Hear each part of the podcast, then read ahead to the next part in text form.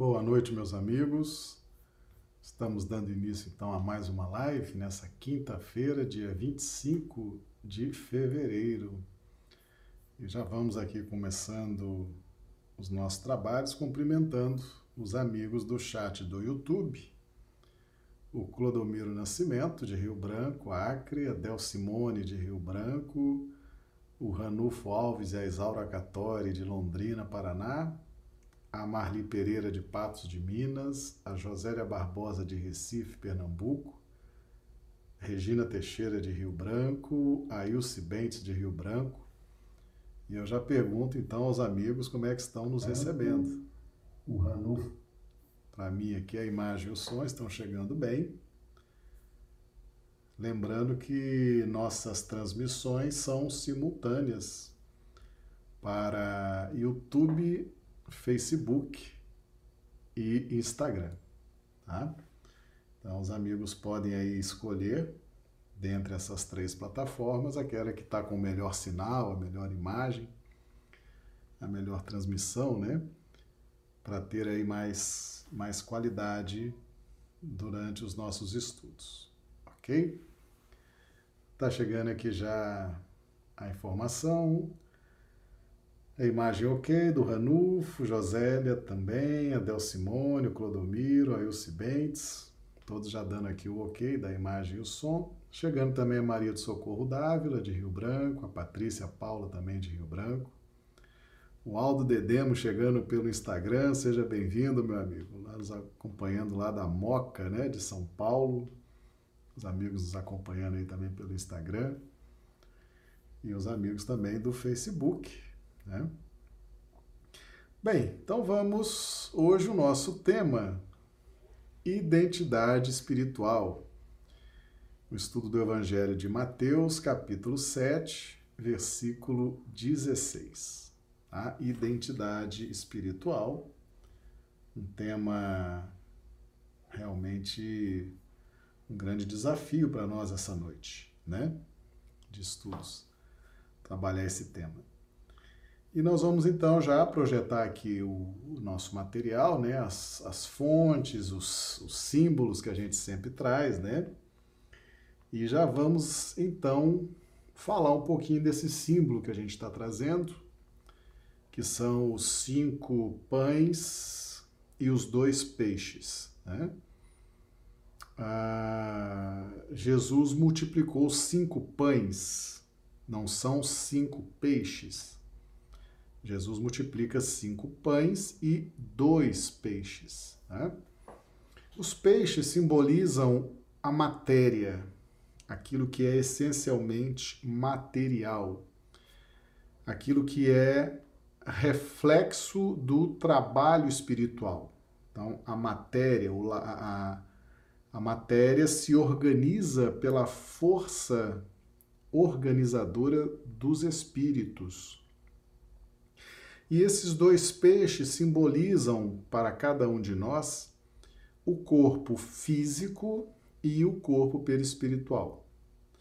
Eu chamo a atenção dos amigos para o livro No Mundo Maior, do espírito André Luiz, a psicografia de Chico Xavier, quando o espírito Calderaro, numa instrução extraordinária para André Luiz, nos diz que a nossa maior aquisição no mundo das formas, aqui neste planeta, é o nosso perispírito.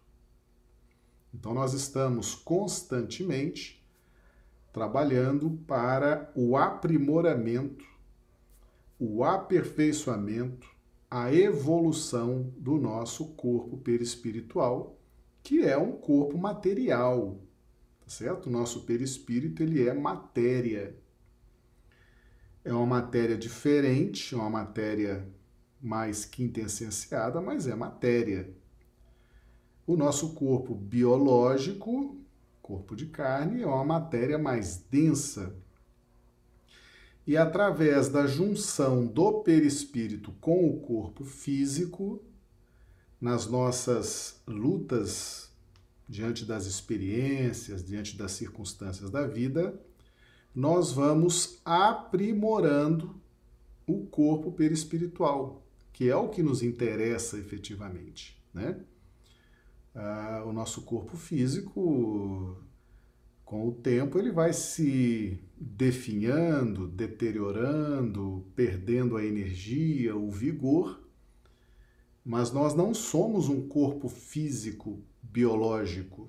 Nós somos, nós precisamos ter em mente que nós não somos matéria, embora na primitividade nós acreditávamos, e não só acreditávamos, sentíamos e poderíamos até afirmar que sabíamos que éramos matéria, né? dentro daquele contexto de evolução espiritual. Afirmávamos, muitos afirmam hoje ainda, né, que só se vive uma vez e que nós somos matéria e que morreu, acabou. Isso é uma expressão primitiva, né, que muitos insistem em manter essa expressão uh, por uma questão materialista, né, por uma questão realmente, talvez até de uma preguiça de estudar mais profundamente as questões espirituais, porque não se justifica a essa altura da evolução espiritual, depois de dois mil anos de evangelho, depois de doutrina espírita, é, existirem ainda afirmações de que nós somos matéria, né? de que só se vive uma vez, de que a vida é única, isso realmente é uma afirmação que não se sustenta. Né? Ela é realmente fruto, ah, muitas vezes até de uma rebeldia. Então, esses dois peixes simbolizam o corpo biológico e o corpo perispiritual, que são matéria. E como eu já disse, a maior construção no campo das formas, que é um campo de matéria, é o nosso corpo perispiritual. E na medida que nós vamos evoluindo, nós vamos aprimorando esse corpo espiritual, tá certo? Eu recomendo muito a leitura do capítulo 3 e 4 do livro No Mundo Maior, do espírito André Luiz, psicografia de Chico Xavier. Tá? E os cinco pães. Os cinco pães, o pão, o pão representa o esforço, representa um esforço prolongado, um esforço no tempo, né? Para que haja o pão, é preciso que alguém comece arando a terra, preparando a terra para receber as sementes do trigo. E posteriormente o plantio do trigo, o cuidado com a semeadura, com o crescimento, a colheita, né? a maceração, todo o processo de elaboração, a fermentação os ingredientes e depois um forno com uma temperatura altíssima.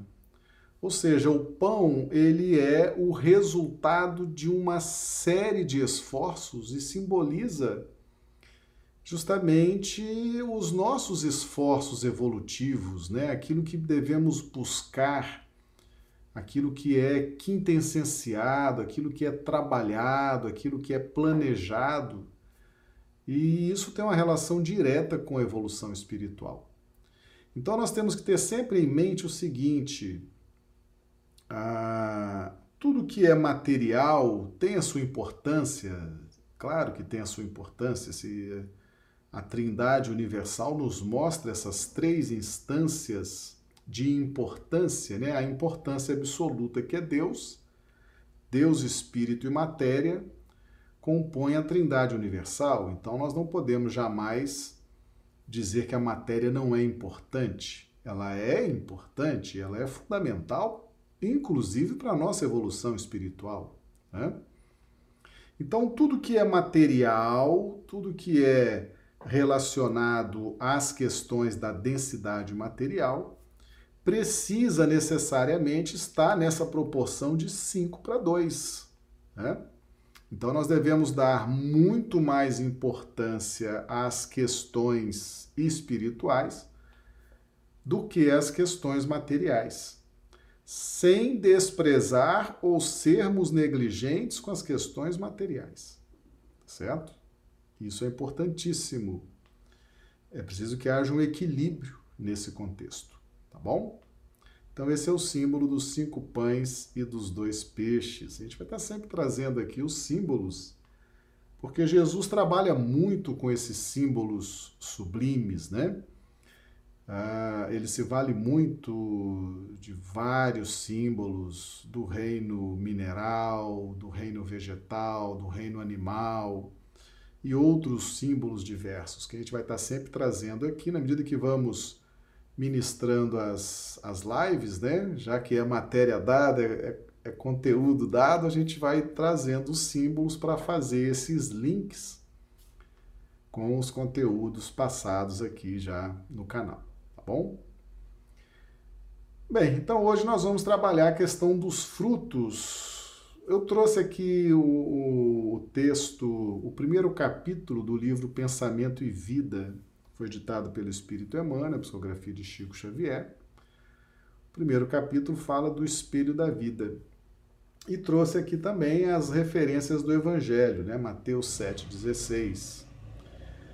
Por seus frutos os conhecereis. Porventura colhem-se uvas dos espinheiros ou figos dos abrolhos? E Mateus 6, 21. Porque onde estiver o vosso tesouro, aí estará também o vosso coração. Meus amigos, ah, os frutos, os frutos são o resultado da nossa atividade mental. A nossa atividade mental ela necessariamente ela se reflete na comunidade, na sociedade. Todos sentem de alguma forma os efeitos gratificantes, os efeitos positivos, os efeitos edificantes da nossa atividade mental. Como também sentem os efeitos nefastos os efeitos odientos, os efeitos catastróficos da nossa atividade mental. Porque a nossa mente é que produz essa movimentação. Tá? Então, o fruto está relacionado diretamente àquilo que nós produzimos, aquilo que a nossa mente produz no campo da vida social. Tanto que Jesus fala: por seus frutos os conhecereis. Tá? Então, Jesus avisa a coletividade, avisa a sociedade que observem uns aos outros os frutos. E o que, que são esses frutos? São o produto da atividade mental aquilo que produzimos, por exemplo, no âmbito das relações familiares, ou aquilo que produzimos no âmbito das relações profissionais, ou aquilo que produzimos no âmbito da casa espírita, ou de outra escola religiosa de sua preferência, aquilo que produzimos em sociedade, aquilo que produzimos a todo instante, através de palavras, atitudes e até pensamentos, porque os espíritos leem os nossos pensamentos. Os espíritos evoluídos, os espíritos mais evoluídos do que nós, leem o nosso pensamento. Os espíritos inferiores não leem o nosso pensamento. Por isso que nos processos obsessivos há uma aproximação do obsessor para que ele possa acompanhar o dia a dia do obsidiado, porque ele não consegue fazer uma leitura vibracional, ele não consegue ler os pensamentos é, do obsidiado, então ele precisa acompanhar, acompanhar em casa, acompanhar no carro, acompanhar no trabalho, e ali ele vai fazendo as suas observações para que possa então montar uma estratégia na visão dele, obsessor, uma estratégia eficaz para os objetivos a que se propõe dentro do processo obsessivo. Mas, de qualquer forma, a nossa atividade mental ela se reflete primeiramente em nós e se externa, ela é sentida pela sociedade por força da lei de interdependência. E isso gera destino, isso gera karma, isso gera complicações ou alegrias na nossa na nossa vida presente e futura. Então, nos importa muito compreender o que sejam os frutos. Os frutos nada mais é do que o resultado da nossa atividade mental, aquilo que produzimos. E o que, que nós produzimos na nossa mente? É, que tipo de frutos são esses? Porque Jesus fala: porventura colhem-se uvas dos espinheiros ou figos dos abrolhos. Né? A depender da nossa percepção de vida, e os frutos têm uma relação direta com a forma como percebemos a vida a forma como estudamos a vida, a forma como interpretamos a vida.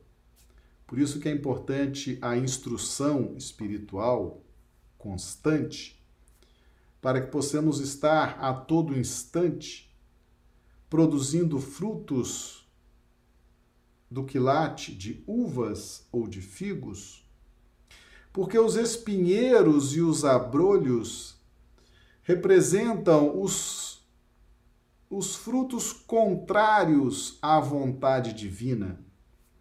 Quando nós somos violentos, quando nós somos sádicos, quando nós somos insensíveis, quando nós somos odientos, quando produzimos esse tipo de produto, quando isso é produzido pela nossa atividade mental, que se reflete em atitudes, em palavras, em pensamentos, nós estamos nesse contexto de espinheiros ou abrolhos.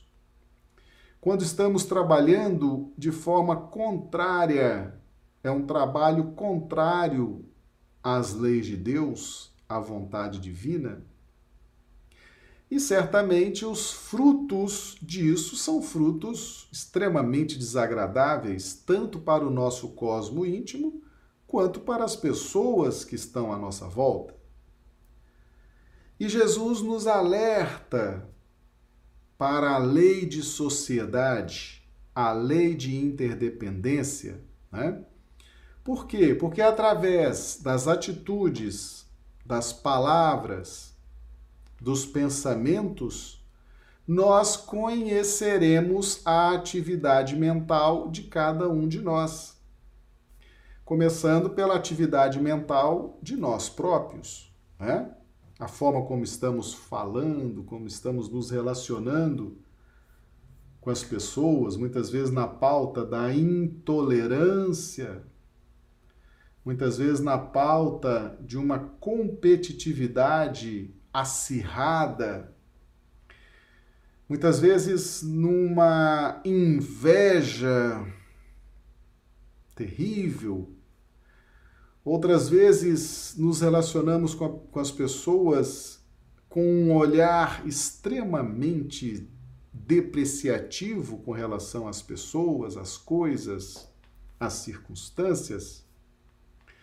E isso se reflete, isso são os frutos a nossa atividade mental produz esses frutos. E é através desses frutos que se externam pelas palavras, pelas atitudes e pelos pensamentos que nós vamos então utilizar como parâmetro para que possamos nos conhecer. Então, esse conhecimento de uns e de outros essa interação na pauta da lei de interdependência exige de nós a análise desses frutos, Porque é através da análise desses frutos que nós vamos poder, muitas vezes, conviver com essas pessoas e nós que estamos nessa proposta de transformação moral, de domínio das más inclinações, é através da análise desses frutos que nós vamos poder, muitas vezes, ajudar dentro de um planejamento, dentro das possibilidades reais que temos porque se nós não observarmos os frutos, se nós não estivermos atentos a isso, nós vamos nos lançar nesse contexto, muitas vezes, da caridade, da fraternidade, sem saber muito bem nos posicionar. Então, uh, observar os frutos próprios e observar os frutos alheios se torna fundamental Tá? Uh, é, é muito importante o conhecimento do fruto, meus amigos. Conhecer o fruto, conhecer o resultado da atividade mental do outro, importa em não sermos censores, não sermos aqueles julgadores dos frutos alheios, tá certo? para que não haja vinculação de nossa parte àquelas complicações, aqueles frutos complicados. Então, o conhecimento do fruto, e quando nós analisamos e fazemos esse estudo do Evangelho acerca do conhecer o fruto que vem do outro, é importante que a gente abra o nosso coração, abra a nossa mente e tenhamos amor próprio a ponto de não julgar não ter um olhar crítico no sentido de julgar os frutos ou a atividade mental que se expressa em palavras, atitudes e pensamentos que vem do outro. Porque esse julgamento, esse julgamento nos vincula à problemática existente que flui do outro e depois nós teremos que nos empenhar na solução dessa problemática. Então é muito complicado julgar. Então, quando Jesus fala, por seus frutos os conhecereis, nós temos que saber um ponto, temos que identificar o ponto de envolvimento na busca do conhecimento desse fruto alheio, sem todavia julgar certo? Esse é o grande desafio que, muitas, que muitos de nós vamos desenvolvendo uma, uma visão absurdamente crítica em relação às produções mentais dos nossos irmãos, aquilo que eles falam, aquilo que eles agem, aquilo que pensam. E se na medida que nós, em vez de conhecermos e nos calarmos, né, orarmos, termos predisposição em ajudar de uma forma equilibrada, de uma forma sensata, dentro das possibilidades que existem nas circunstâncias da caridade, esse conhecereis os frutos dos outros não nos autoriza a termos uma postura de julgamento crônico cristalizado. Jesus não nos autoriza aqui a sermos juízes, censores do que os outros falam, do que os outros agem, do que os outros pensam. Não é esse o sentido do Evangelho de Mateus 7,16. No contexto da vida de relacionamento, da lei de sociedade, da lei de interdependência, o conhecimento da produção mental do outro, que se reflete nas palavras que o outro diz, nas atitudes, nos comportamentos, nas condutas, exige de nós conhecimento fraterno, com o objetivo de, dentro de possibilidades existentes, ajudar. Mas esse conhecimento não nos autoriza a julgar. Muita atenção nesse contexto, porque muitos confundem esse versículo de Mateus 7,16, né? Por seus frutos os conhecereis. Nós não temos capacidade de julgar pensamentos, atitudes, palavras de quem quer que seja. Jesus falou: Eu não julgo ninguém. Uma coisa é nós conhecermos, nós analisarmos, nós observarmos dentro de um espírito fraterno, dentro de um espírito de iluminação. Outra coisa é nós observarmos para julgarmos, para tripudiarmos, para ofender, para magoar, para chantagear. Então, não é essa a proposta do Cristo para nós. Nós devemos sim, na vida de relação, e essa vida de relação ela é permanente. Eu vou, eu vou ler aqui agora esse capítulo 1 do livro Pensamento e Vida de Emmanuel, né, a psicografia de Chico Xavier. O livro se abre com esse capítulo, o espelho da vida. A mente é o espelho da vida em toda parte. Ergue-se na terra para Deus, sob a égide do Cristo. A feição do diamante bruto, que, arrancado ao ventre obscuro do solo, avança com a orientação do lapidário para a magnificência da luz. Nos seres primitivos aparece sob a ganga do instinto. Nas almas humanas surge entre as ilusões que salteiam a inteligência. E revela-se nos espíritos aperfeiçoados por brilhante, precioso a retratar a glória divina. Estudando-a de nossa posição espiritual, confinados que nos achamos entre animalidade e angelitude, somos impelidos a interpretá-la como sendo o campo de nossa consciência desperta, na faixa evolutiva em que o conhecimento adquirido nos permite operar. Definindo-a por espelho da vida, reconhecemos que o coração lhe é a face e que o cérebro é o centro de suas ondulações, gerando a força do pensamento que tudo move criando e transformando, destruindo e refazendo, para acrisolar e sublimar. Em todos os domínios do universo, vibra, pois, a influência recíproca.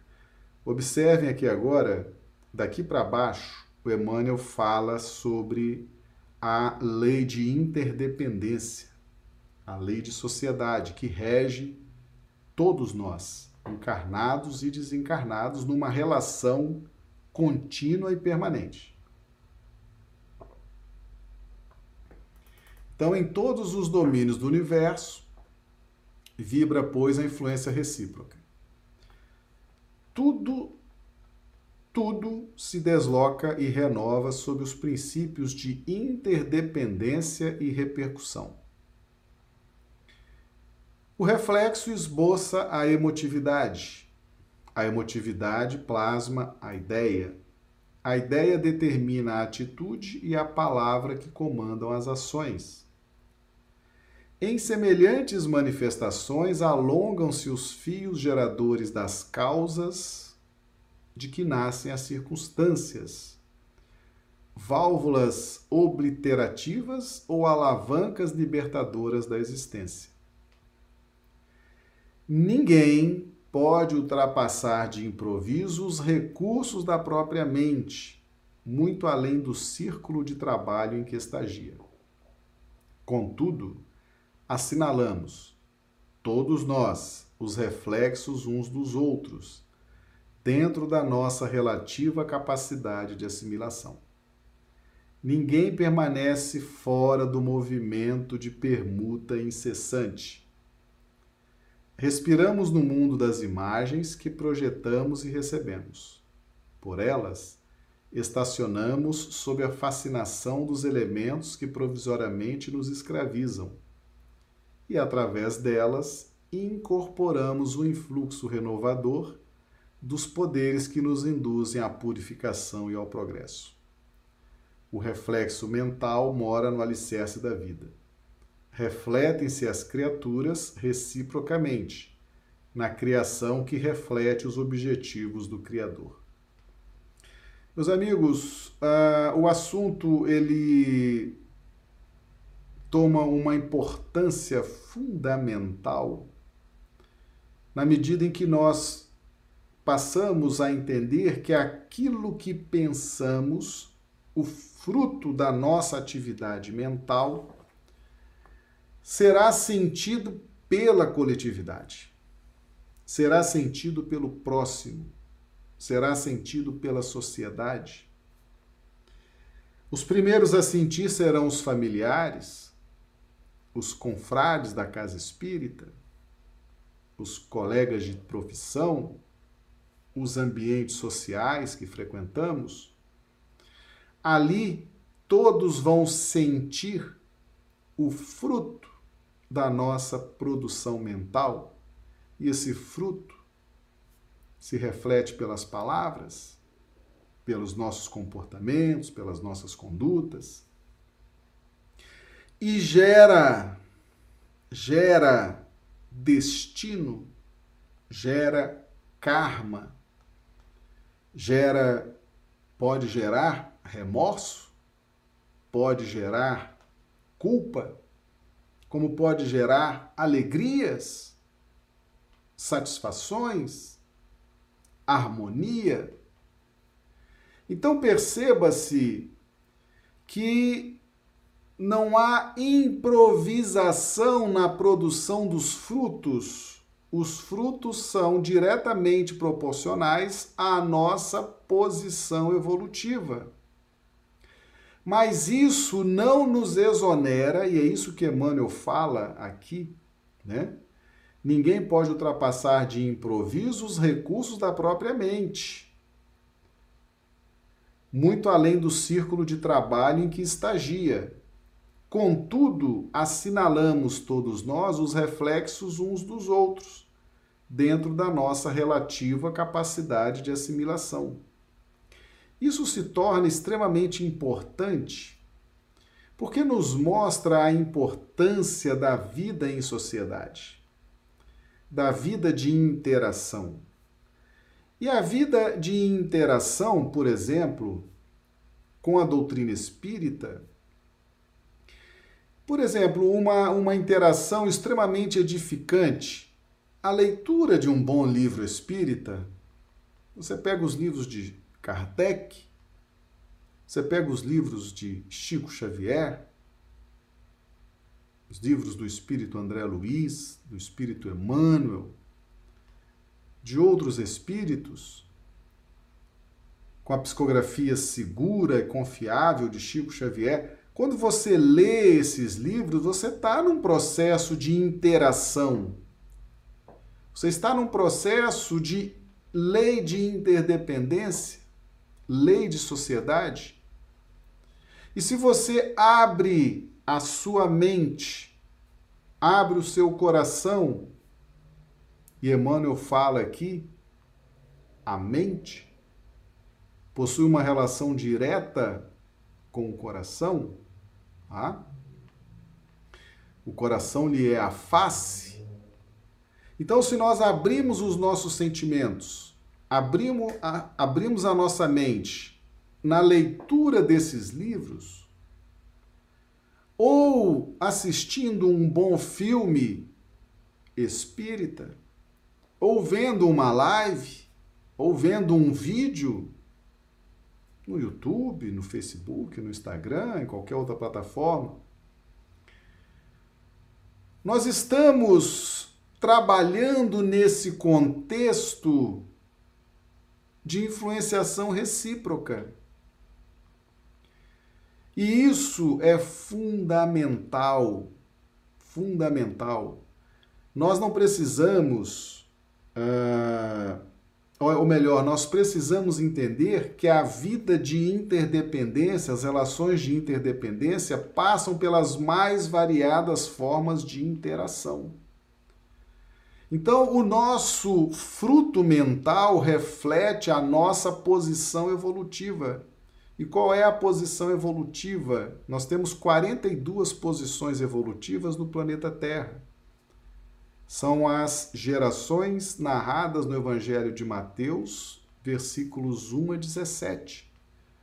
e que Kardec traz em um livro dos Espíritos, no contexto da escala espírita. Então, a depender da nossa posição evolutiva, da nossa compreensão da vida, nós produziremos frutos. E esses frutos podem ser uvas ou figos, frutos agradáveis, ou podem ser espinheiros e abrolhos, frutos que vão nos magoar, nos entristecer e vão gerar um grande constrangimento em quem receberá esse produto da nossa produção mental, que se reflete em palavras, em comportamentos, em atitudes. Então, o estudo dos frutos estão a tomar uma importância que se relaciona à nossa harmonia íntima, ao aprimoramento do nosso corpo espiritual, porque nós estamos aqui, meus amigos. E Emmanuel fala isso na introdução do livro Evolução em Dois Mundos, né? da importância uh, do aprimoramento do corpo espiritual. Porque o corpo espiritual ou perispírito, ele terá uma influência muito grande na nossa vida, como já tem hoje e continuará tendo após a nossa desencarnação. Esse corpo perispiritual é o nosso grande objetivo, é a grande forma que devemos elaborar neste planeta. E eu recomendo mais uma vez leitura do capítulo 3 e 4 do livro No Mundo Maior, do Espírito André Luiz, psicografia de Chico Xavier. Quando o Espírito Calderaro fala expressamente: a nossa maior conquista no plano das formas é o aprimoramento do corpo perispiritual. E isso, num contexto de vida de relação, de vida de interdependência, toma uma importância muito grande. Né? Nós, temos, nós temos analisado aqui ao longo desses dias o quanto que nós podemos nos fixar em três pontos do nosso corpo perispiritual e do nosso corpo físico. A nossa mente é capaz de selecionar a faixa de vivência ou vibracional que mais nos agrada. Por exemplo, se nós temos uma, uma facilidade muito grande de guerrear, né? se nós temos uma tendência muito grande de combater, de nos posicionarmos num contexto de vitimismo, num contexto de disputa, de poder, de mando. A nossa mente vai selecionar naturalmente os nossos, os nossos nervos para se fixar nesse contexto, porque é justamente no, no contexto dos nervos que estão registradas as nossas experiências mais primitivas. E é dali que nós vamos aurir a ferocidade, né? o ódio crônico, a energia para combater o outro até a última gota de sangue, até a última palavra destruidora. Né? Quando nós queremos sobrepor ao outro a nossa opinião, o nosso modo de ver, então a nossa mente vai selecionando por infelicidade por incapacidade evolutiva mesmo, e muitas vezes por infantilidade, nós vamos selecionando essa fonte das experiências passadas, que são os nossos nervos. E excluímos muitas vezes o aqui agora, que é o ponto onde nós poderemos refletir acerca dessa necessidade de combater o outro. O aqui agora é onde nós vamos trabalhar as reflexões com possibilidades de soerguimento, Mas nós muitas vezes nos fixamos tanto nesse processo obsessivo de massacrar o outro, de competir com o outro, de humilhar o outro, que nós fixamos a nossa atividade mental nas faixas do subconsciente, representadas pelos nossos nervos no contexto físico-psicossomático. Nós muitas vezes, por uma fuga de remorsos e culpas, concentramos a mente no aqui e agora são aqueles, por exemplo, que se dedicam 24 horas por dia ao trabalho. E essa dedicação ao trabalho não quer dizer que sejam bons trabalhadores ou pessoas eficientes, competentes, não. Quer dizer que elas estão fugindo de reflexões espirituais engrandecedoras. E elas trabalham, mesmo que seja de forma desordenada, mesmo que seja de forma desorganizada, e elas não se dão conta de que estão num processo de fuga. Fuga de traumas, fuga de remorsos, fuga de culpas. Muitas vezes estão fugindo de processos obsessivos. Meus amigos, quantas pessoas sofrem de insônia? Porque na hora que se propõe ao repouso do, do, do corpo físico, ao sair, quando o corpo repousa, ao sair para o plano espiritual, se deparam com os obsessores, com os adversários e voltam ao corpo físico para se refugiar, acordam assustados e ali já começam a querer fazer alguma coisa com pavor de dormir tem medo de dormir, porque estão fugindo de processos obsessivos, processos traumáticos, processos de colheitas amargas daquilo que foi elaborado no passado.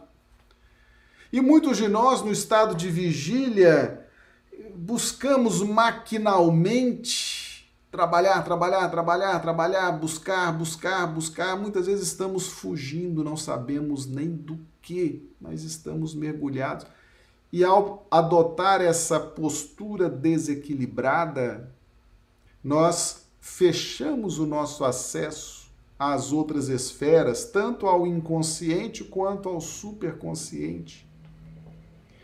E quantos de nós Quantos de nós nos refugiamos? Às vezes temos medo da vida, temos medo da vida social, temos medo de nos relacionarmos com a família, medo de nos relacionarmos no trabalho, na, no contexto social, e nos refugiamos numa vida de contemplação, sem obras numa vida de ilusões, numa vida de meditações vãs, sem obras, sem trabalho, sem nada de prático. Então, esses três pontos, superconsciente, consciente e inconsciente, refletem muitas vezes as escolhas da mente. Nós nos fixamos num desses três pontos e anulamos as possibilidades dos outros dois. E a nossa vida se torna um labirinto. Nós começamos a rodar em círculos improdutivos. Isso tudo são os frutos. São os frutos. E esses frutos estão a refletir a nossa posição evolutiva. Pessoas na infância espiritual, imaturas, infantis vão produzir frutos violentos, frutos na pauta da violência, frutos na pauta da discórdia. São espíritos infantis, são espíritos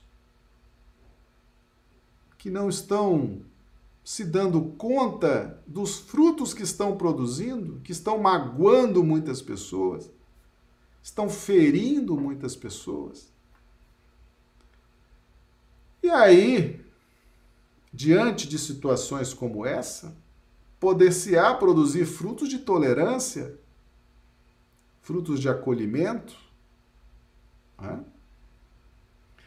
O fato, meus amigos, é que nós, na medida em que vamos fazendo esses estudos, nós vamos nos despertando para a necessidade de um estudo contínuo, porque as circunstâncias da vida estão a nos desafiar a todo instante acerca de como vamos posicionar a nossa mente, se vamos conseguir manter o equilíbrio nas três esferas mentais, inconsciente, consciente e superconsciente, laborando nesse tríplice aspecto da nossa individualidade, laborando os elementos de equilíbrio para aplicação no consciente.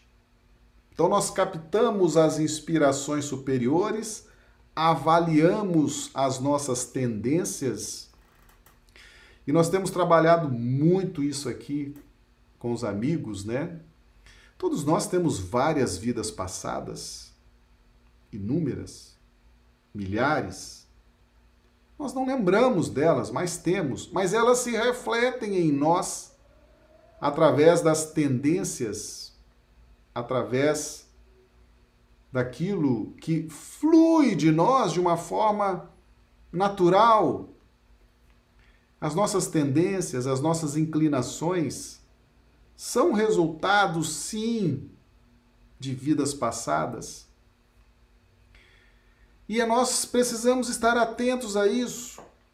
Precisamos estar atentos a isso e buscar no subconsciente, porque essas manifestações das vidas passadas, elas vêm do inconsciente, dos nervos. Mas elas vêm dentro de um contexto que nos permita transformá-las. Por isso o esquecimento das vidas passadas, para que não haja perturbação nesse processo de transformação. Então, os nossos nervos é como se eles estivessem revestidos de luvas espessas para que possam fluir as nossas tendências, as nossas inclinações tão somente, sem uma ampla recordação de vidas passadas. Porque, de posse dessas análises acerca dos nossos comportamentos, das nossas tendências, das nossas inclinações, nós teremos possibilidade de valorizar aquilo que vem em forma de inspiração, aquilo que vem no estudo do Evangelho, aquilo que vem a nós através de uma boa página espírita, de um bom livro espírita. Muitas vezes, meus amigos, uma mensagem durante o culto do Evangelho no lar, ou uma palestra espírita edificante, se nós estivermos abertos com o nosso superconsciente, aquilo vai se encaixar perfeitamente a um drama que estejamos vivendo naquele momento. Mas é preciso reconhecer primeiro a existência do drama, a existência do conflito.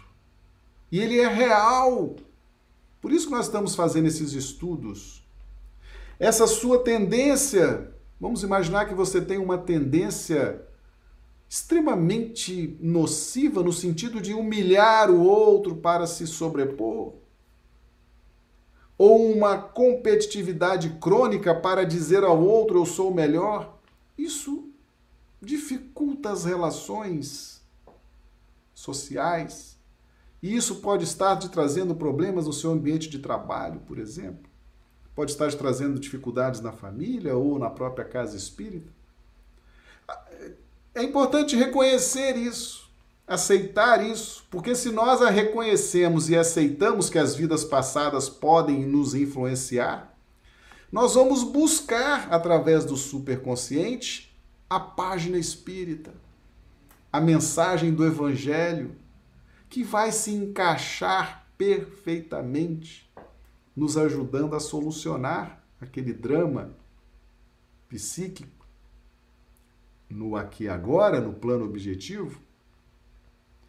Então, a todo instante, nós temos que estar atentos aos frutos que produzimos através da nossa atividade mental.